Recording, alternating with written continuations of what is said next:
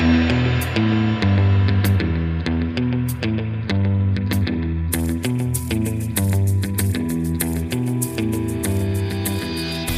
und herzlich willkommen, liebe Mordis, zu unserem True Crime Podcast Tell Me Mord. Ich bin wie immer Melly.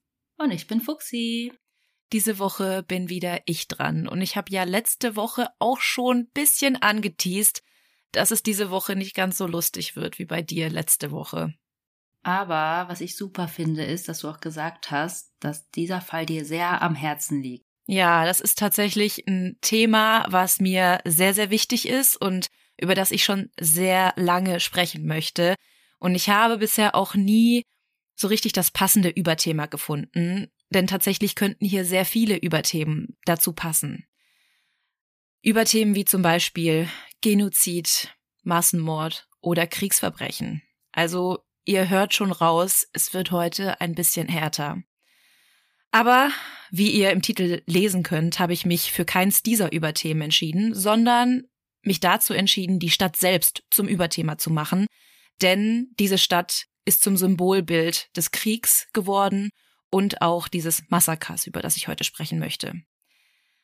Es geht nämlich heute um das Massaker von Srebrenica im Jahr 1995. Und wenn ihr euch fragt, wieso Melly das so gut aussprechen kann, ihre Familie stammt aus Bosnien. Ja, genau. Also es werden heute einige Namen und Städte fallen, die ich wahrscheinlich sehr gut aussprechen kann. Ähm, das werdet ihr dann hören. Und ich würde sagen, wir steigen direkt einmal ein. Es sind beklemmende Szenen, die ein serbisches Kamerateam am 11. Juli 1995, also vor 28 Jahren, in Srebrenica aufnimmt. Von den ursprünglichen Bewohnern ist niemand mehr zu sehen. Auf den Straßen laufen stattdessen euphorisierte Militärs umher, die Glückwünsche und Küsse austauschen. Auf den Straßen klebt Blut. Die meisten Häuser sind abgebrannt und hier und da liegt noch eine verstümmelte Leiche herum.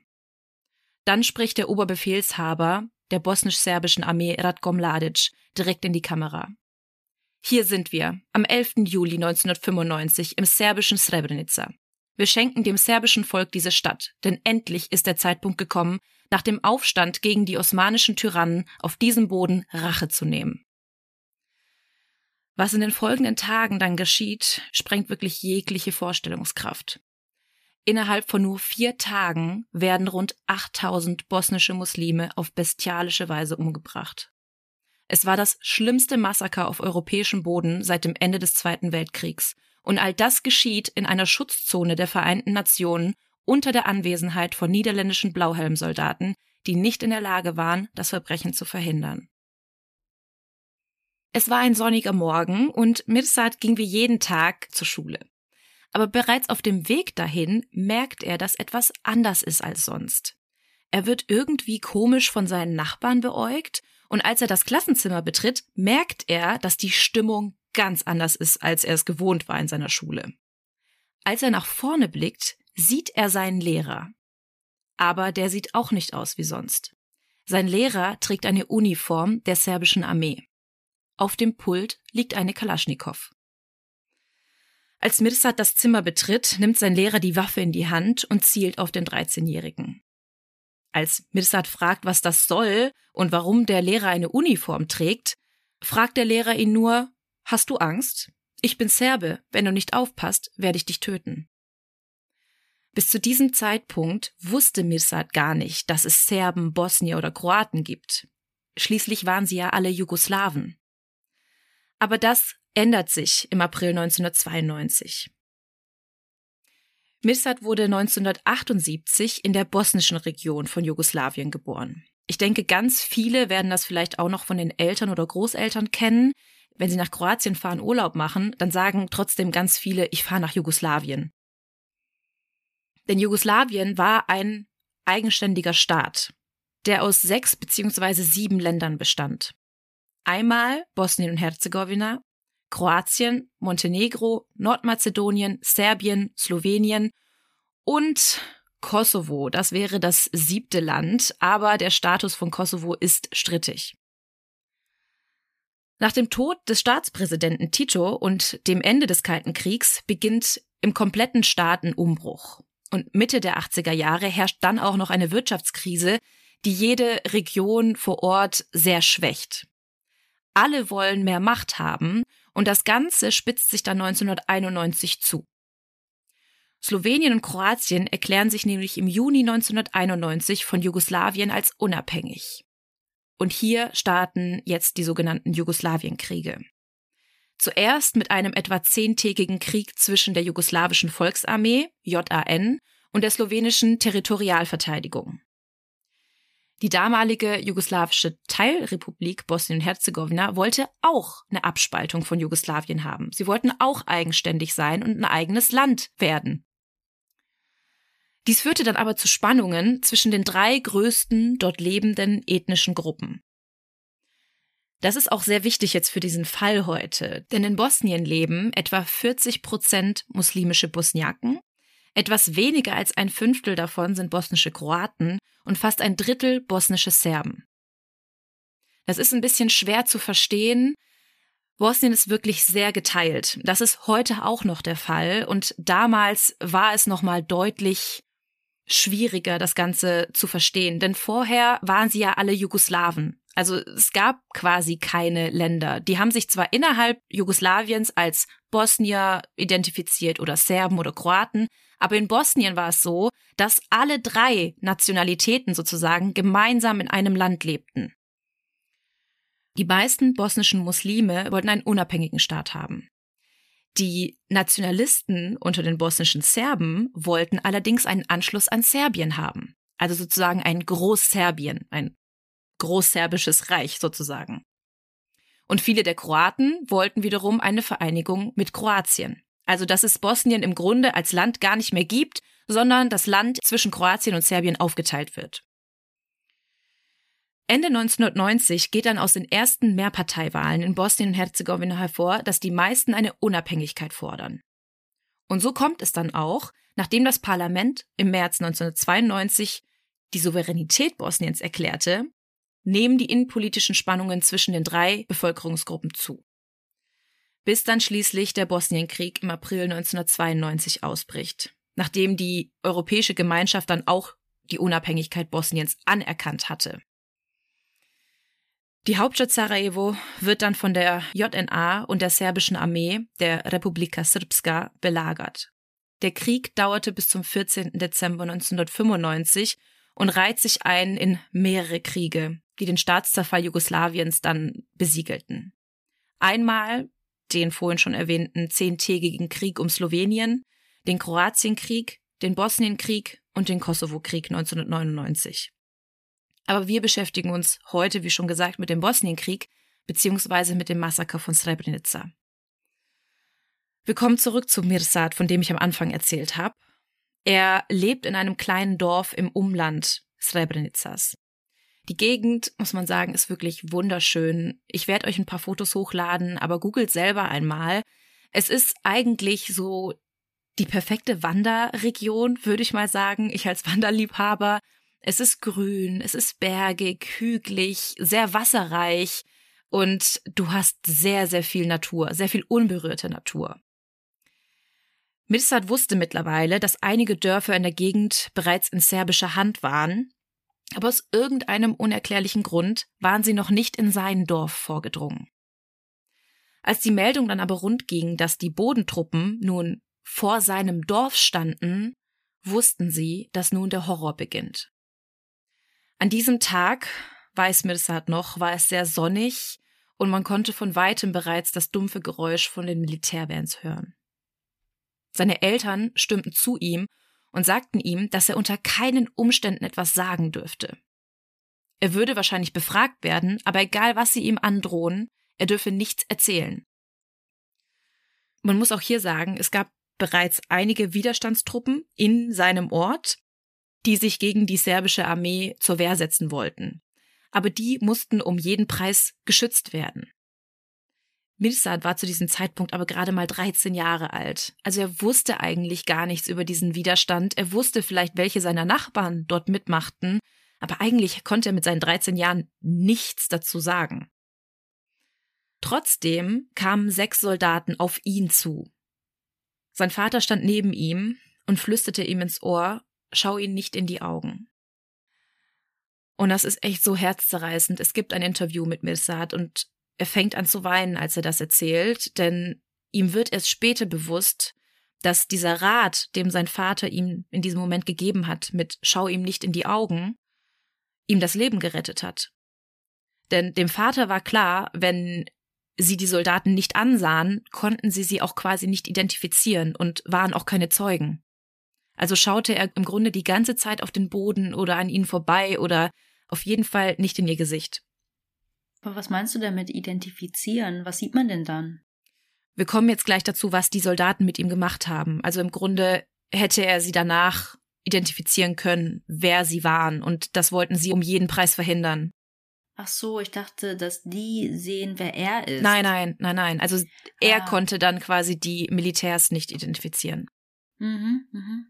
Verstehe. Die Soldaten kamen dann auf ihn zu und zogen ihn vor 26 seiner Familienangehörigen nackt aus. Sie fingen damit an, dass sie ihn splitterfasernackt zum Exekutionsort brachten, wo kurze Zeit zuvor andere Dorfmitglieder bereits umgebracht wurden. Er stand also da und wurde erstmal von einem der Soldaten befragt. Sie fragten ihn, ob er wüsste, ob jemand Waffen an die Guerillatruppen verkaufte. Und Mirsad, er war wie gesagt 13 Jahre alt, woher sollte er das wissen? Er hob nur fragend die Arme hoch und sagte gar nichts. Die Soldaten waren aber nicht angetan von seiner Antwort und sie sagten ihm nun, er habe jetzt drei Chancen, es ihnen zu sagen, und wenn nicht, werden sie ihn erschießen. Aber trotzdem bleibt Mirsad bei allen drei Fragen still. Sein Blick war die ganze Zeit über fest auf seinen Vater gerichtet, als könnte er ihm irgendwie helfen, aber der Vater konnte leider nur verzweifelt zusehen. Als er dann also alle drei Fragen nicht beantwortete, schossen die Soldaten dreimal. Jedes Mal verfehlten sie ihn. Mirsad weiß nicht, ob das Absicht war oder ob es irgendwie ein Versehen war, ob die Waffe vielleicht irgendwie kaputt war. Aber trotzdem hörten die Militärs nicht auf. Sie gaben ihm nun zwei scharfe Handgranaten in die Hand und sagten ihm, er solle sie ganz festhalten. Wenn er nur einen Moment loslässt, würden er und seine gesamte Familie in die Luft gesprengt werden. Was Mirsad nicht wusste, war, dass die Granaten gar nicht scharf waren, sondern sie ihn damit nur unter Druck setzen wollten. Die Pins waren quasi noch drin, die haben die gar nicht Rausgezogen. genau gar nicht rausgezogen. Als Mirsad dann aber immer noch nichts sagte, verprügelten sie ihn mit der Gürtelschnaller ihrer Gürtel. Dann nahmen sie ein Messer und ritzten ihm viele kleine Kreuze in die Arme und in seine Brust. Sie verprügelten ihn stundenlang, bis das Blut aus seinem Mund und aus seiner Nase spritzte. Einer der Soldaten sagte ihm, dass sie wiederkommen würden, um ihn zu töten. Mirsad lag in seinem eigenen Blut, und nachdem die Soldaten weggegangen waren, traute sich seine Familie erstmal nicht, ihm zu nahe zu kommen. Erst als sie die Motorengeräusche der Vans hörten, halfen sie ihm. Weißt du, warum genau er ausgewählt und geschlagen wurde und seine Familie verschont wurde? Ja, und das ist auch wirklich grausam, denn ich habe ja vorhin von dieser Situation aus der Schule erzählt. Der Soldat, der ihn die ganze Zeit gequält hatte, oder der, der ihm auch die ganzen Fragen gestellt hatte, war niemand Geringeres als sein Schullehrer. Und währenddessen wusste er das auch nicht, weil er ihn nicht angeschaut hat? Er hat die Stimme erkannt, sagte er. Er wusste, Ah, dass ja. er das war. Mhm. Und das Krasse ist eigentlich, dass Mirsad ein sehr gutes Verhältnis zu diesem Lehrer hatte, bis zum Ausbruch des Krieges. Wie schon gesagt, vorher gab es diese Unterscheidung nicht, du bist Serbe, du bist Bosnier, du bist Kroate, sondern sie waren halt, ja, sie gehörten zur selben Nation. Und bis zum Krieg war er eigentlich auch sein Lieblingsschüler, erzählte er, zumindest hatte er das Gefühl. Als der Krieg dann aber anfing, änderte sich das komplett. Und das nicht nur bei Mirsad, sondern das höre ich auch oder das habe ich auch sehr viel im Bekannten- und Verwandtenkreis gehört. Denn plötzlich wurden aus deinen Freunden, aus deinen Nachbarn potenzielle Gefahren und Feinde. Hm. Nach einigen Tagen wurden er und seine Familie dann in das Konzentrationslager Trnopolje gebracht. Und das Krasse auch hier, das war Mirsads alte Schule. Wurde dann umgebaut oder wie? Ja, genau. Mehr oder weniger umgebaut, also ja. umfunktioniert. Mhm. Und ich weiß nicht, ob du dich wunderst über das Wort Konzentrationslager. Mir war tatsächlich bis vor einigen Jahren gar nicht bewusst, dass es solche Lager auch in Bosnien gab. Für mich war dieser Begriff eigentlich immer mit dem Zweiten Weltkrieg verbunden und immer damit, dass dort Juden umgebracht wurden. Aber im Grunde wurde genau das auch in Bosnien errichtet, denn es wurden in diesen Konzentrationslagern systematisch Muslime umgebracht. Also es glich wirklich einer ethnischen Säuberung wie im Zweiten Weltkrieg.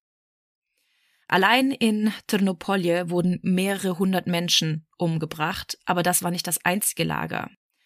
Um Priedor herum, also dort, wo das Lager war, gab es allein drei andere Lager, in denen Muslime und andere ethnische Minderheiten wie Sinti und Roma zum Beispiel gequält und ermordet wurden.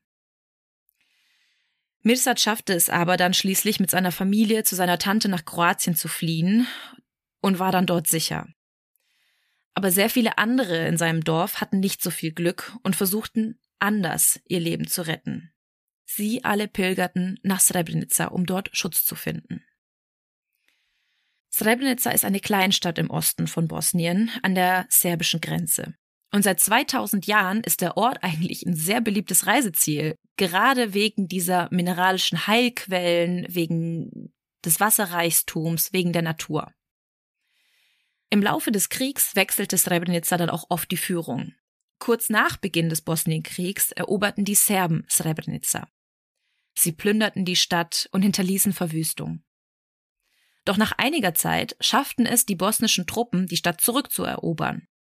Was man aber hier auch dazu sagen muss, die Truppen, die die Stadt zurückeroberten, waren auch nicht ganz ohne, denn zur Vergeltung gehörte, dass auch mehrere serbische Dörfer in der Gegend niedergebrannt wurden und die meisten Serben daraufhin auch Srebrenica verließen. Die Zahl aber von den tatsächlichen serbischen Opfern ist bis heute sehr umstritten und nicht wirklich dokumentiert. Im Sommer 1992 beginnt dann die dreijährige Belagerung der Stadt. Die Vereinten Nationen hatten nämlich Srebrenica zum sicheren Hafen für Zivilisten im Bosnienkrieg erklärt. Die Überlebende Jasna Causchewitsch berichtet in einem Interview. Die Stadt war überfüllt mit Flüchtlingen. Jeden Tag wurden es mehr und mehr. Einige von ihnen schliefen sogar auf den Straßen. Die Stadt stand jeden Tag unter ständigem Beschuss und es wurde überall geschossen, so dass man nirgendwo mehr sicher war. Bald quälte uns der Hunger und durch die ständigen Angriffe waren wir nicht in der Lage, Gemüse anzubauen. Die Läden waren leer und geschlossen und man konnte nichts kaufen. Die Serben belagerten währenddessen die Stadt, also sie waren quasi drumherum und sie ließen auch keine Konvois mit humanitärer Hilfe passieren. Es gab keinen Strom, es gab kein Trinkwasser, die Telefone funktionierten nicht und erst im März und im Juni 1993 kam dann die erste humanitäre Hilfe bei Srebrenica an. Aus den Flugzeugen wurden dann auf die umliegenden Hügel Kisten mit Lebensmitteln und mit Medikamenten abgeworfen. Jasna erzählt auch, dass sie Tag und Nacht auf die Hilfe aus der Luft warteten. Und sie verwerteten da auch wirklich alles, was sie kriegen konnten. Nicht nur die Lebensmittel und die Medikamente, sondern sogar das Nylon der Fallschirme wurde von den Frauen vernäht, um Hemden und Hosen herzustellen. Der Faden, mit dem die Fallschirme genäht war, wurde zum Verbinden von Kunststofffolien benutzt, aus denen daraufhin Unterschlüpfe improvisiert wurden, und die Holzkisten wurden zerschlagen und als Brennholz verwendet. Also so kann man sich auch vorstellen, wie wenig sie dort hatten zu diesem Zeitpunkt. Hm. Ja, über Monate auch. Genau. Am 16. April 1993 erklärte dann der UN-Sicherheitsrat Srebrenica zur UN-Schutzzone, also Safe Area, in der dann niederländische Blauhelmsoldaten Sicherheit gewährleisten sollten. Am 21. April war die Stadt daraufhin entmilitarisiert. Das war quasi eine Voraussetzung dafür, dass die UN dort quasi einmarschiert und Hilfe leistet. Ihnen wurden also Waffen, Munition und anderes Material weggenommen oder beschlagnahmt wurde das im Grunde. Und man darf jetzt nicht vergessen, dass die Stadt ja trotzdem belagert wurde von den Serben. Also die Serben, die drumherum waren und die Stadt eingekesselt hatten, die waren bewaffnet. Die UN-Sicherheitstruppen waren zwar auch bewaffnet, allerdings waren sie in einer extremen Minderheit im Vergleich zu den serbischen Truppen. Und was man auch sagen muss, ist, dass die sogenannten Blauhelmsoldaten oder Peacekeeper, wie sie auch genannt wurden, nur für humanitäre Hilfe da waren. Also nicht dazu da waren, die Flüchtlinge dort zu verteidigen. Und obwohl das alles bekannt war, fliehen trotzdem über 42.000 muslimische Bosnier in diese Stadt. Sie glauben trotzdem, dort sicher zu sein, denn schließlich war die UN dort zuständig und sie hatten einfach die Hoffnung, dass ihnen dort nichts passieren würde. Aber leider hatten sie weder das UN-Mandat, um etwas ausrichten zu können, noch reichte ihre Ausrüstung aus, um irgendwie Schutz sicherzustellen. Srebrenica wird jetzt auch so ein bisschen zum Symbolbild des bosnischen Krieges und vor allem des bosnischen Widerstands. Ratko Mladic, der Armeechef der serbischen Truppen, kann die Stadt nicht so schnell einnehmen, wie er gehofft hatte, denn die Bosnier leisten Widerstand. Es hat sich, wie ich ja schon vorhin gesagt habe, eine Guerillatruppe aus den übrig gebliebenen Bosniaken aus den umliegenden Dörfern formiert und die schossen, was das Zeug hält. Man muss auch hier sagen, die Truppe ist ebenfalls sehr umstritten, weil die Methoden von ihnen teilweise genauso grausam waren wie die der Serben. In Srebrenica selbst wurde die Stimmung auch immer angespannter. Je länger die Menschen dort aufeinander saßen und je weniger sie hatten, desto frustrierter wurden sie natürlich. Man wusste, es gab keinen Weg hinaus, denn die Stadt war ja belagert. Die einzigen, die rein und rausgehen durften, waren die UN-Soldaten. Und sie mussten halt auch mehrmals aus der Stadt raus, denn ihr Hauptquartier war gar nicht in Srebrenica selber, sondern im drei Kilometer entfernten Potocari. Das gehört quasi immer noch zu der Srebrenica Schutzzone, aber sie mussten trotzdem immer wieder raus aus Srebrenica, um zu ihrem Hauptquartier zu kommen. Dort haben sie sich in einer stillgelegten Batteriefabrik niedergelassen und setzten von da aus auch die ganzen Truppen ein, die Patrouille gehen mussten, die bei den Wachposten stehen sollten, die sicherstellen sollten, dass die angreifenden Serben nicht nach Srebrenica hindurchkommen. Und viele der Blauhelmsoldaten meldeten sich sogar freiwillig für den Krieg. Sie dachten, sie seien UN-Soldaten und gehören damit zu einer riesigen Organisation. Und wenn es irgendeinen Konflikt gibt, dann würden sie ja wohl schon gerettet werden. Man muss halt wissen, die hatten ja überhaupt keinen Grund, in diesem Krieg zu kämpfen. Es war ja nicht ihr Land. Sie wurden ja einfach nur dorthin mhm. geschickt, um dort Sicherheit zu gewährleisten. Ich habe mir auch einige Interviews von UN-Soldaten angeschaut, die damals dort waren und die auch meinten, wir wussten gar nicht, was auf uns zukommt. Es war halt so, die Serben haben alles kontrolliert, egal ob du jetzt von der UN warst oder von sonst irgendwem kamst, du hattest keine Chance, dagegen anzukommen. Also wo gibt es das denn? Eine Stadt ist eingekesselt, und nur die UN-Soldaten dürfen rein und rausgehen und davor stehen die Serben und kontrollieren, was rein und raus geht. Also hätten hm. die den Zugang gekappt, dann wären nicht mal die Soldaten da durchgekommen. Ja. Als Radovan Karadzic, der serbische Präsident, unter Führung des Armeechefs Ratko Mladic am 11. Juli Srebrenica einnimmt, können die UN-Soldaten also keine Gegenwehr leisten. Und auch das sorgt bis heute zu großen Diskussionen über die Mitschuld der niederländischen UN-Soldaten. Und heftig ist hier halt auch, dass es sogar Bilder gibt, wie General Ratko Mladic mit dem niederländischen Offizier Thomas Karemans anstößt. Also so von wegen, jetzt haben wir es geschafft. Daher stammt auch das Zitat, das ich am Anfang gesagt habe, als die Kamerateams diese Szenen aufnehmen. Man kann zwar nicht sagen, dass Thomas Karemans nicht versucht hätte, etwas gegen den Einmarsch der Serben zu tun. Denn am 6. Juli, also fünf Tage zuvor, versucht er noch, Luftanschläge von der NATO anzufordern. Aber das leider vergeblich.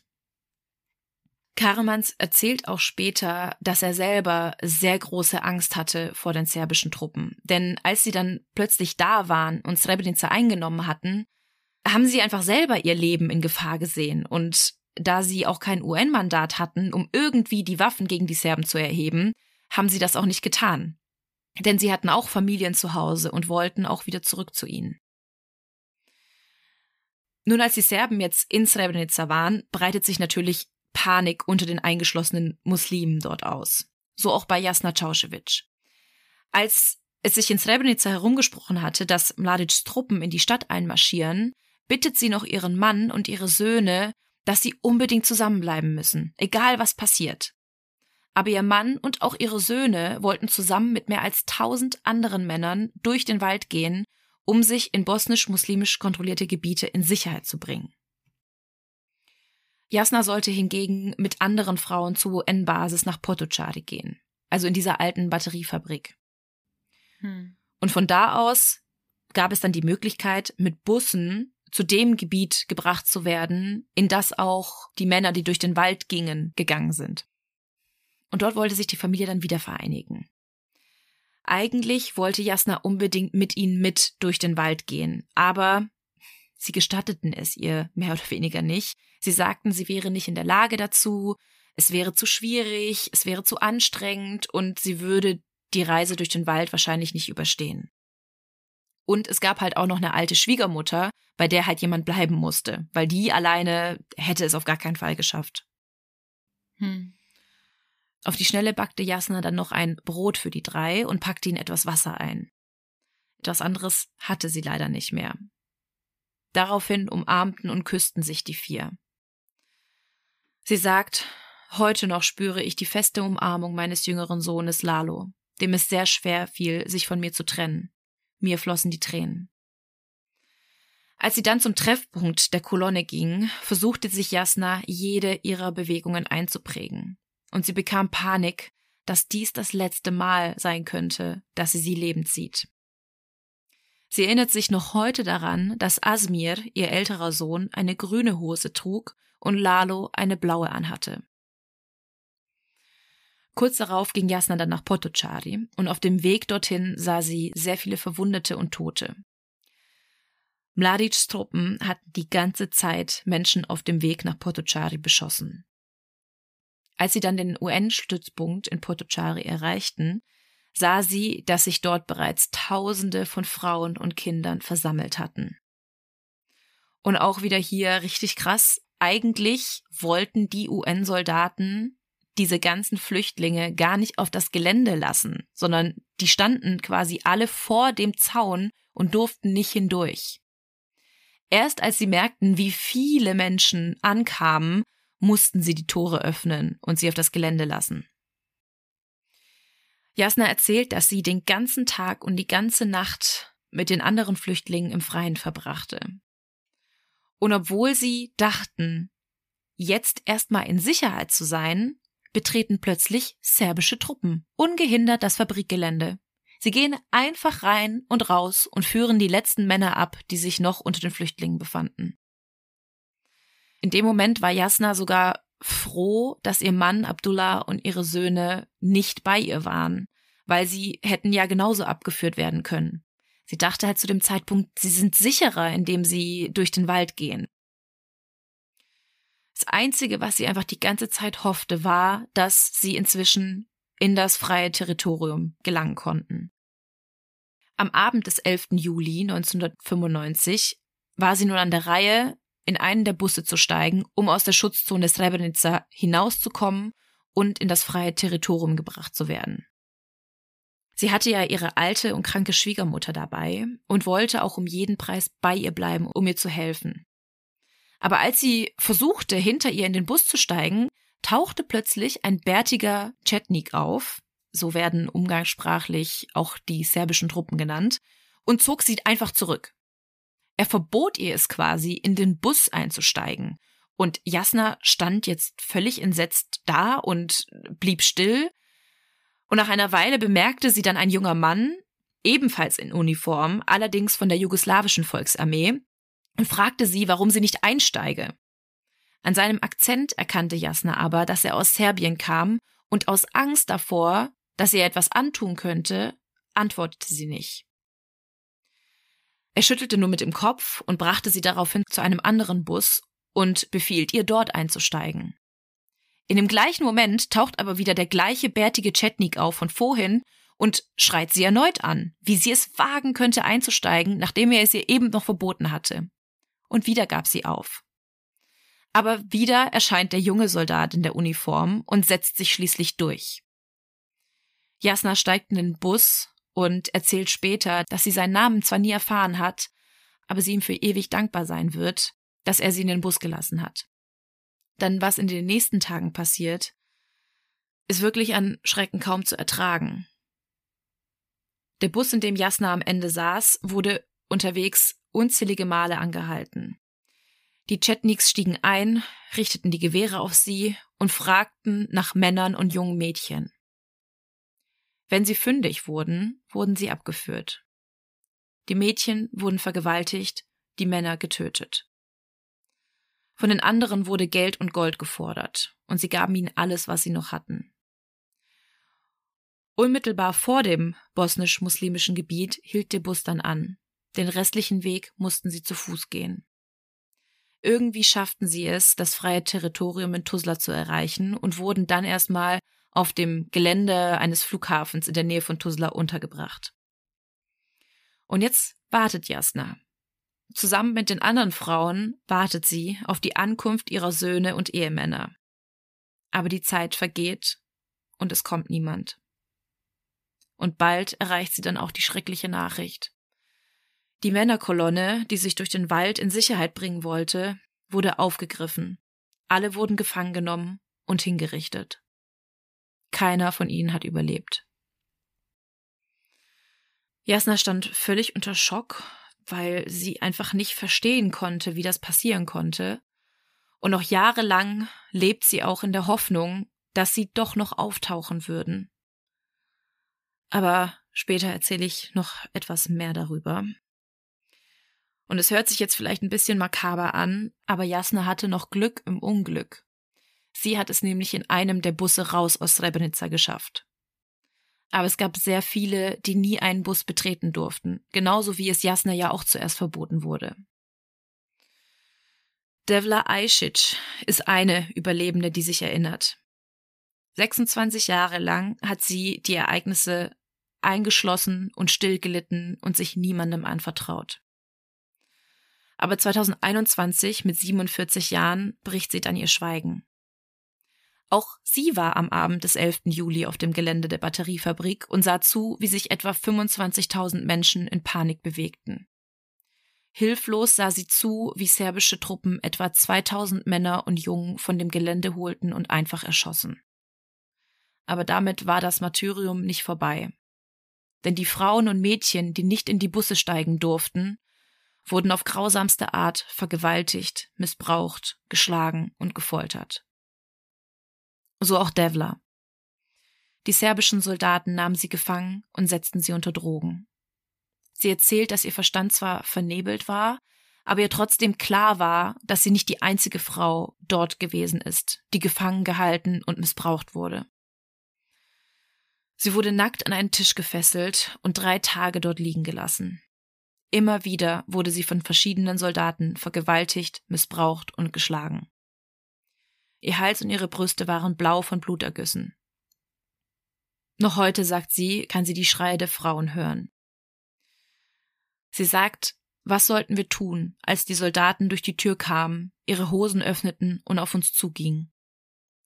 Wir waren wie Lämmer, wie Opferlämmer, die darauf warteten, dass man uns abschlachtet. Devla wurde schwanger, aber ihr Kind hat sie später abtreiben müssen. Devla hatte die Möglichkeit, das zu tun, aber es gab sehr viele Frauen, die das nicht konnten und die die Kinder, die bei den Vergewaltigungen gezeugt wurden, austragen mussten oder wollten. Die Kinder werden heute als die vergessenen Kinder des Kriegs bezeichnet und dazu gibt's auch eine sehr interessante Podcast-Folge von SWR2 Wissen. Denn die Kinder, die auf die Welt kamen, die kommen quasi ja schon mit einem Trauma auf die Welt. Die Folge heißt Kinder aus Kriegsvergewaltigungen und wer das interessiert, die können sich das gerne anhören, denn ich habe festgestellt, bei der Recherche dieser Folge, ich hätte zu jedem Zwischenthema eine eigene Podcast-Folge machen können, also auch zu diesem Thema. Es gibt so viele Menschen, die darüber sprechen, wie lieblos auch ihre Kindheit war, weil ihre Mütter mit diesem Trauma nie fertig geworden sind und die die Kinder einfach auch nicht so lieben konnten, wie sie es verdient hätten, weil die Kinder sind die, die am wenigsten etwas dafür können, was geschehen ist. Ja. Wir können ja den Link zum Podcast oder zu der Folge verlinken. Ja, genau. Irgendwann wurden auch die restlichen Frauen und Kinder auf den Lastwagen und Bussen abtransportiert und bis kurz vor das bosnisch-muslimisch kontrollierte Gebiet gebracht. Die zurückgebliebenen Männer, die meisten von ihnen im wehrfähigen Alter, wurden von Mladics Männern an verschiedenen Orten hingerichtet und verscharrt. Manche wurden einzeln ermordet, andere in kleinen Gruppen und wieder andere wurden dann inhaftiert und dort umgebracht. Die meisten wurden in sorgfältig geplanten und durchgeführten Massenexekutionen getötet, die am 13. Juli in der Region nördlich von Srebrenica begannen. Gefangene, die am 13. Juli nicht getötet wurden, wurden an der Hinrichtungsstätte nördlich von Bratunac transportiert. Und dort fanden dann weitere Exekutionen statt. Bratunac war nämlich auch so ein Gefangenenlager, welche dann häufig aus leerstehenden Schulgebäuden oder anderen Gebäuden bestanden. Dort wurden ihnen Nahrung und Wasser verweigert und nach einigen Stunden fuhren dann Busse und Lastwagen vor und beförderten die Gefangenen zu abgelegeneren Plätzen, wo sie dann schließlich hingerichtet wurden. Manchmal wurden ihnen die Augen verbunden oder die Handgelenke hinter dem Rücken gefesselt. Die Gefangenen mussten sich aufreihen und wurden dann nacheinander hingerichtet. Diejenigen, die überlebten, wurden mit weiteren Schüssen getötet. Es wurden daraufhin auch Bagger organisiert, die das Vergraben der Leichen vereinfachen sollten.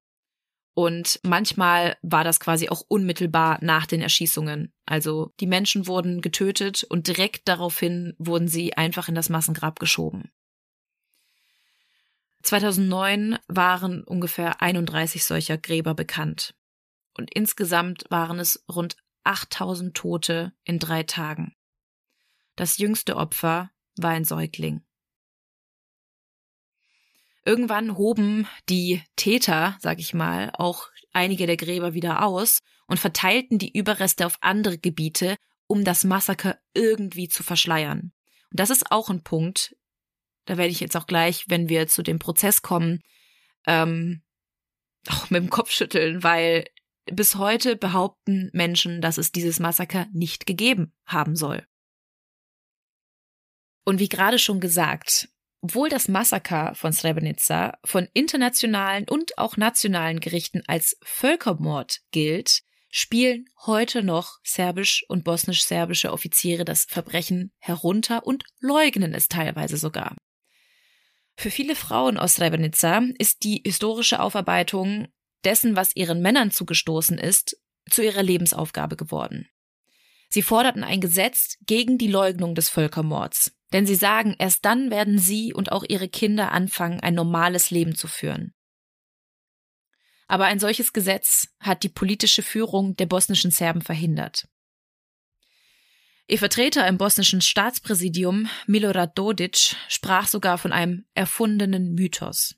Und wie krass ist das bitte, dass ein Politiker, der öffentlich über sowas spricht, behauptet, dieses Massaker wäre nicht passiert? Bei irgendwelchen WLAN findet das halt Gehör. Ja, das ist leider so. Und teilweise ist es auch so, dass die Leute, die am Völkermord teilgenommen haben, immer noch am Leben sind und dass die sogar weiterhin Politik machen dürfen und sogar teilweise an der Macht sind. Sogar der heutige serbische Präsident Aleksandar Vucic hat 1995 gedroht, falls die internationale Gemeinschaft den Massenmord in Srebrenica zu stoppen versucht, würden für jeden getöteten Serben 100 bosnische Muslimen umgebracht werden. Heute behauptet er, er habe nie etwas in der Richtung gesagt und will nichts mehr davon wissen. Bosnische Frauen aus Srebrenica haben auch eine sehr große Schlüsselrolle bei den Klagen gegen die Vereinten Nationen und die Niederlande wegen des Versagens der niederländischen UN-Soldaten gespielt. Viele Ehefrauen, Mütter, Schwestern und Töchter der in Srebrenica Getöteten haben ihr Leben dem Kampf um die Wahrheit darüber gewidmet, was mit ihren Männern geschah. Und auch der Suche nach den Überresten. Denn bis heute werden noch immer jährlich neue Überreste identifiziert.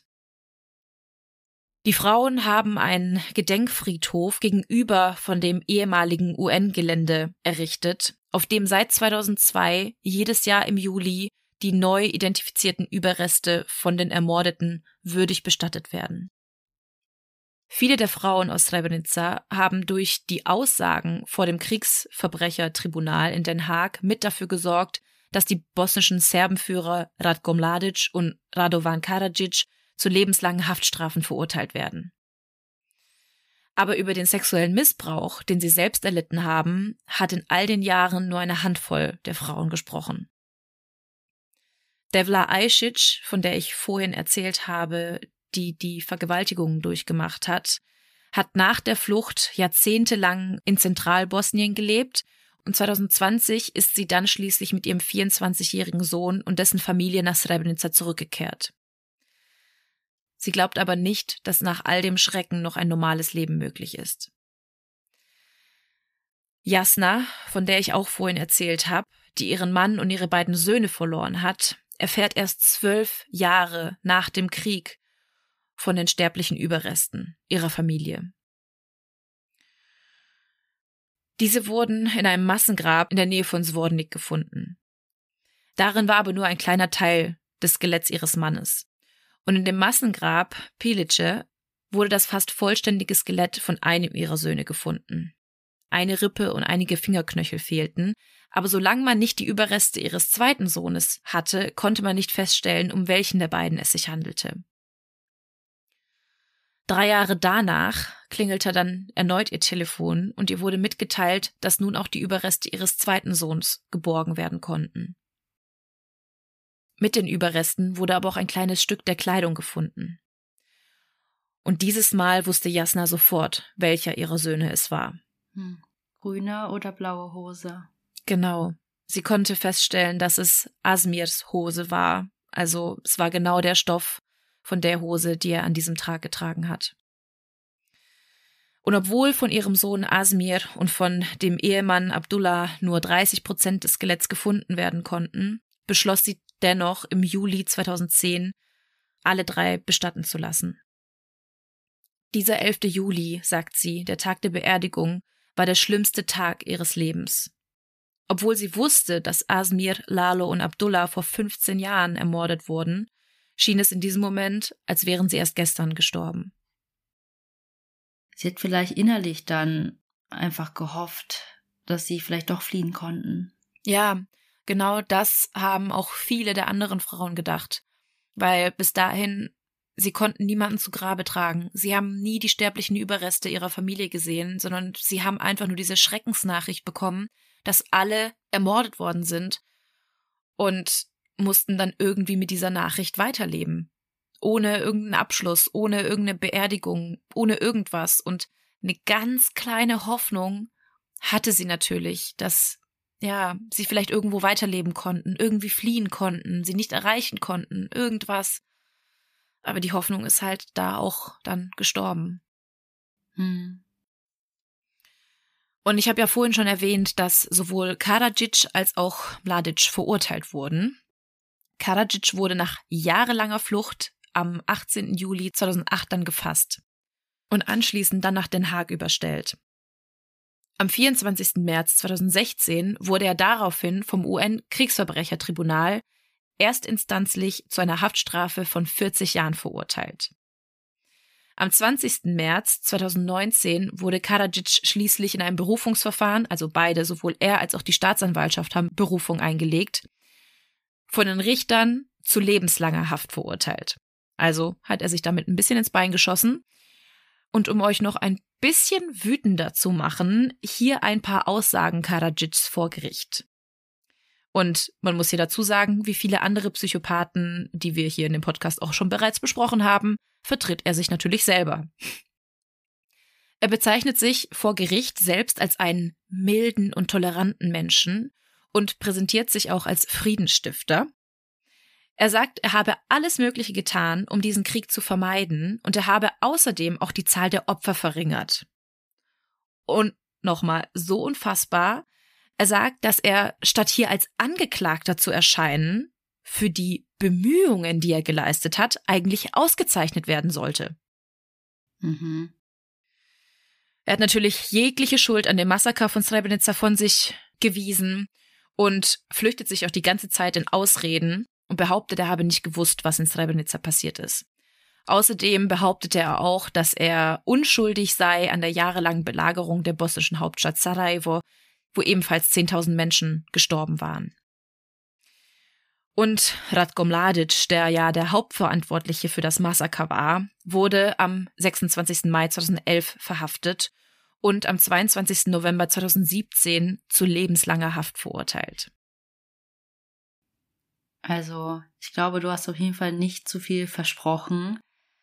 Ihr habt gemerkt, diese Folge ist, ich glaube, das komplette Gegenteil von unserer letzten Folge. Also die habe ich mir auch nochmal angehört. Wir haben sehr viel gelacht. Wir haben Side Stories erzählt, ähm, kleine Witze gemacht, aber was du alles erzählt hast von den ganzen Verbrechen, aber auch der ganze geschichtliche Hintergrund, das ist wirklich, ich denke auch für die Mordis, die es nicht betrifft, bestimmt schwer zu verdauen erstmal, aber ich finde das auf jeden Fall ein wichtiges Thema, weil es gibt viele geschichtliche Ereignisse, die wir in der Schule behandeln, aber natürlich haben wir nur begrenzte Schuljahre und dann, ja, wird hierüber sehr wenig informiert. Ja, das ist ein sehr großes Thema. Und ich muss ja auch selber sagen, dass ich erst in den letzten fünf, sechs Jahren mehr über das Ganze erfahren habe. Mir war das auch lange nicht bewusst. Ich weiß, dass ein Großteil meiner Familie geflohen ist bei dem Krieg. Ähm, ich meine, meine Eltern hatten Glück.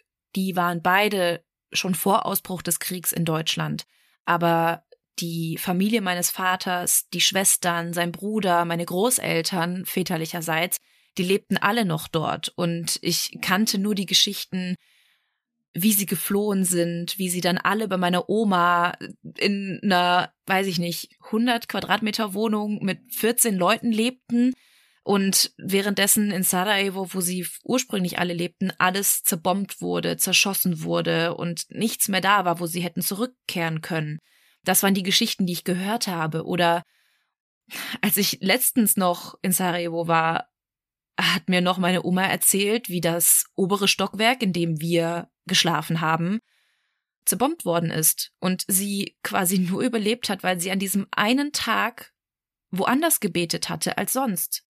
Weil sie sonst eigentlich immer in diesem einen Raum war und an diesem einen Tag mal woanders beten war und an diesem Tag ist da eine Granate eingeschlagen. Bis ich bis ich sieben, acht Jahre alt war, waren auch noch unsere Türen zu Hause zerschossen. Also du hast da richtige Einschusslöcher gesehen. Und das war halt das, was ich kannte, aber mit den Vernichtungslagern, mit all dem, was in Srebrenica passiert ist, das war für mich irgendwie total neu, weil ich glaube auch nicht, dass darüber geschwiegen worden ist, aber man war froh, als der Krieg vorbei war, dass man nicht mehr darüber reden musste. Das ist, ja, dass man überlebt hat. Ich finde sowas immer super interessant. Ich werde auch so oft gefragt, ähm, ob meine Eltern oder Großeltern mir irgendwas erzählt haben über den Vietnamkrieg oder mhm. so.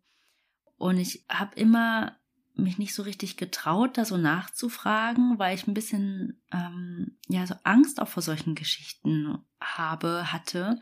Aber was ich immer mitbekomme, ist auf jeden Fall, wie ähnlich wie du es erzählt hast, in den Köpfen der älteren Menschen das Land irgendwie immer noch gespalten ist. Mhm. Also in Vietnam ist es ja so, dass es ein Land war, was dann gespalten wurde und wieder ein Land wurde, aber in den Köpfen gibt es immer noch Süd und Nord. Mhm. Mhm. Das ist auch total schwer aus den Köpfen rauszukriegen. Das ist heute auch noch in Bosnien so. Also ich könnte noch sehr viel weiter in die Tiefe gehen, was die politische Lage dort angeht. Ich habe diesen Fall auch wirklich kürzen müssen, weil ich sonst in tausend Side Stories versunken wäre. Aber das Land, die Regierung besteht im Grunde immer noch aus drei Parteien beziehungsweise aus drei ethnischen Gruppen. Und zwar aus genau diesen drei ethnischen Gruppen, die im Krieg gegeneinander gekämpft haben. Und das macht es einfach so schwierig für ein Land nach vorne zu blicken, wenn diese ganzen Kriegstraumata noch gar nicht verarbeitet wurden. Und in den Köpfen der jüngeren Bosnier ist es, glaube ich, so empfinde ich das, nicht mehr so ein großes Thema, wer Kroate, Serbe oder Bosnier ist. Denn noch heute leben natürlich immer noch sehr viele Kroaten und Serben in Bosnien und haben auch ihre eigenen Gebiete. Aber bei den Älteren merkt man das schon noch. Und ich weiß auch noch, als ich kleiner war und wir irgendwie in der Nähe von einem serbischen Gebiet waren, da haben meine Eltern immer gesagt, wir sollen nicht sprechen, weil sie Angst hatten, dass wir quasi als Bosniaken enttarnt werden und wir daraufhin, keine Ahnung, weiß nicht, in einem Restaurant nichts zu essen kriegen oder so, sondern wir durften dann nicht bestellen. Wir sitzt, saßen dann da still und als wir gefragt wurden, antwortete mein Vater für uns. Hm. Ja, ist echt interessant. Also teilt uns gerne mit, wie ihr diese Folge fandet oder generell, wenn wir mal solche Themen behandeln. Ich habe jetzt auch gesehen, das könnt ihr nicht nur auf Instagram machen oder Facebook, indem ihr uns schreibt oder eine E-Mail an tellmemodpodcast.gmail.com, sondern ihr könnt mittlerweile auch bei Spotify, wenn ihr auf den Player geht, da gibt es ein, eine QA-Section, würde ich fast sagen, und dann ist immer schon als Standardfrage hinterlegt, wie fandet ihr diese Folge? Und da könnt ihr antworten und wir sehen dann die ganzen Antworten. Ich glaube, Melly, wir müssten auch ein paar freischalten, bis sie dort erscheinen. Mhm. Und das fand ich ganz cool. Also könnt ihr da direkt in die App gehen und dann antworten. Und wenn ihr dann schon euer Handy in der Hand haltet, könnt ihr uns auf jeden Fall dort auch bewerten. Also fünf Sterne bei Spotify oder bei anderen Playern könnt ihr uns einen Daumen hoch geben. Bei Apple Podcasts eine Rezension schreiben. Auf jeden Fall immer auf Follow klicken. Da verpasst ihr keine Folge und werdet dann von dem jeweiligen Player benachrichtigt.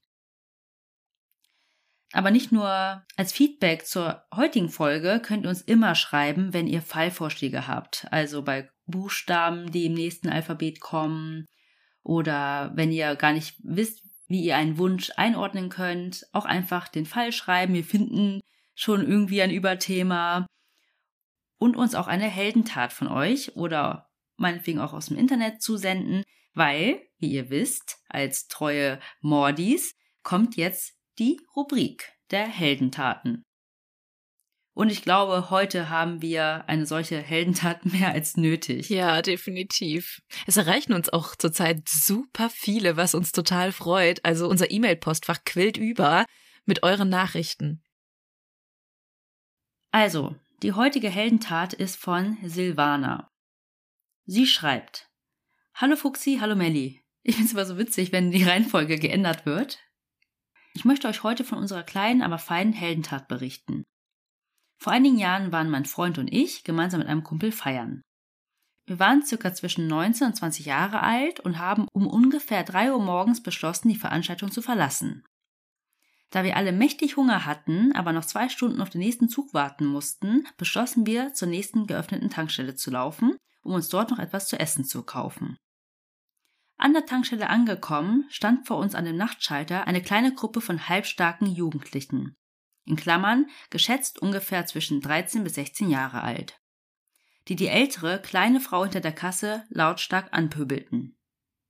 Sie verlangten eine Flasche Wodka von ihr. Selbstverständlich verneinte die Frau immer wieder und bot ihnen im Gegenzug etwas anderes an, was die Kinder immer wieder ablehnten und immer lauter und unhöflicher wurden. Wir stellten uns also hinter der Gruppe an und beobachteten die Situation. In dem Moment, als uns die Gruppe bemerkt hatte, ging sie weg vom Nachtschalter und machte es sich an den Zapfsäulen mit einer Musikbox gemütlich. Die Jugendlichen rannten die ganze Zeit herum und verhielten sich, wie sich Kinder in diesem Alter nun mal verhalten. Also ignorierten wir sie, um unnötigen Stress zu vermeiden. Wir gaben also unsere Bestellung auf, wobei im gleichen Moment ein kleiner Transporter an die Eingangstür der Tankstelle gefahren kam.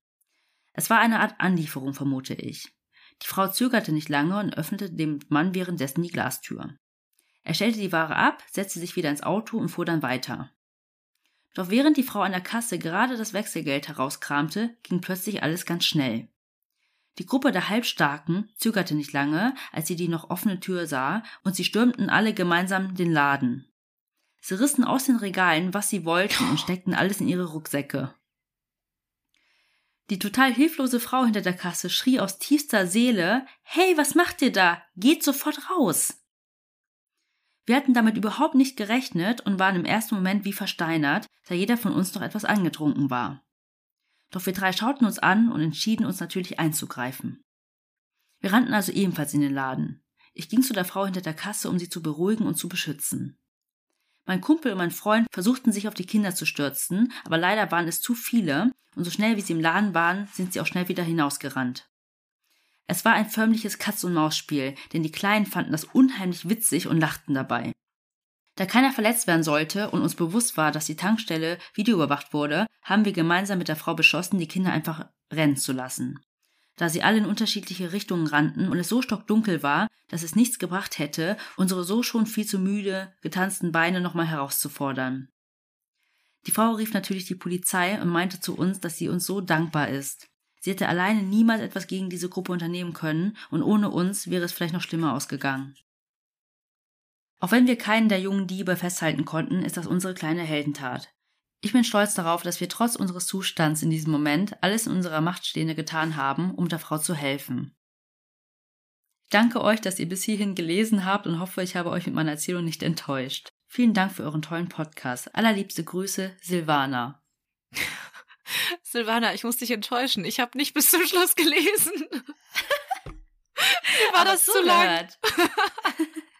da konnte ich jetzt auch nicht anders. Aber als ich die Mail gelesen habe, dachte ich so, okay, geil. So eine lange Heldentat, mega. Aber irgendwann bin ich abgebrochen und dann wollte ich mir die irgendwann anders durchlesen und nee, dann hatte ich, habe ich schon wieder vergessen. Aber cool, dass du die jetzt gemacht hast. Ja. Wir bereiten uns ja ungefähr so fünf Minuten vor der Aufnahme vor. Zumindest was das Thema angeht. Ja, ja. Ach, das andere hast du nicht Freestyle erzählt, oder wie? Natürlich. Immer. Also, das war wieder eine Heldentat, wo ich sage, super, dass ihr eingegriffen habt. Auch mutig, aber auch wirklich wichtig, sich nicht selbst in Gefahr zu begeben. Ja, definitiv. Ich glaube aber auch, wenn du so, weiß ich nicht, wie viele Kinder waren das jetzt? Wenn das wirklich Kinder sind, dann, ich glaube, da ist Ja, die, 13 bis 16? Ich weiß nicht. Ähm, gut war auf jeden Fall die Beobachtung, dass da Kameras waren Mhm. und so. Dass die anscheinend auch nicht bewaffnet waren, sondern rumgepöbelt haben mit ihrer Musikbox. Ähm, aber ich denke schon, dass es echt gut für die Frau war, dass ihr da wart, weil alleine, keine Ahnung, was sie da noch alles kaputt gemacht hätten, sie eingeschüchtert hätten, ihr wehgetan hätten, wer weiß. ja, Also, trotz angetrunkenem Zustand. Respekt an euch. und müde getanzten Beinen. also, dann, liebe Mordis, hören wir uns beim nächsten Buchstaben wieder. Da bin ich wieder dran mit T. Und ich habe auf jeden Fall ein sehr interessantes Überthema für euch. Ich freue mich schon und ich verspreche euch, mein Fall nächstes Mal wird auch wieder etwas lustiger. Weißt du das schon? Mhm.